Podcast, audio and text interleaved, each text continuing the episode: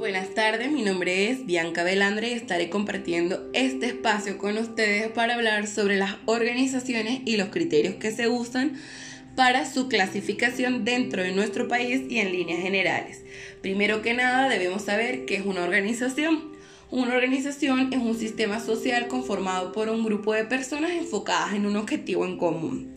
Existen ciertos elementos que conforman la mayoría de las organizaciones, como lo son tener un fin, un grupo de tareas, miembros, recursos y normas.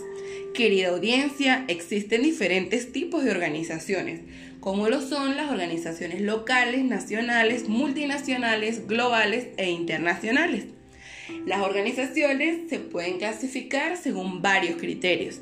Entre los más representativos tenemos, según la ganancia, organizaciones con fines de lucro, organizaciones sin fines de lucro, organizaciones con fines administrativos.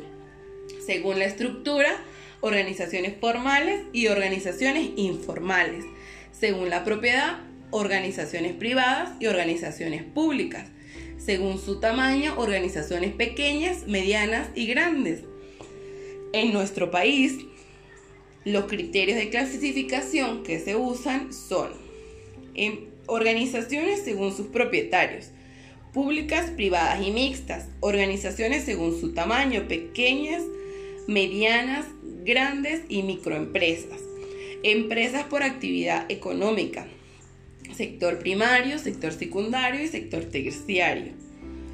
Organizaciones según el área donde se desempeñan, locales, regionales, nacionales y multinacionales empresas transnacionales, algunos ejemplos de las organizaciones que existen en nuestro país son, según los criterios explicados anteriormente, tenemos ONG como lo es Caritas de Venezuela, empresas como lo es Empresas Polar, CanTV, Empresas Savoy, escuelas y universidades como lo es la Universidad Central de Venezuela, la Universidad de los Andes, clubes deportivos como lo son Estudiantes de Mérida Fútbol Club, Deportivo Táchira Fútbol Club, iglesias como la Iglesia Católica, la Iglesia Evangélica, hospitales y clínicas como el Hospital Central de San Cristóbal, Hospital Universitario de los Andes, sindicatos y confederaciones como lo son el Sindicato de Trabajadores de Venezuela, la Confederación Única de Trabajadores de Venezuela, CGT, partidos políticos como Primero Justicia y Partido Socialista Unido de Venezuela,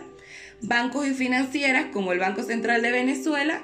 Queridos oyentes, así culminamos este espacio deseándole el mayor de los éxitos.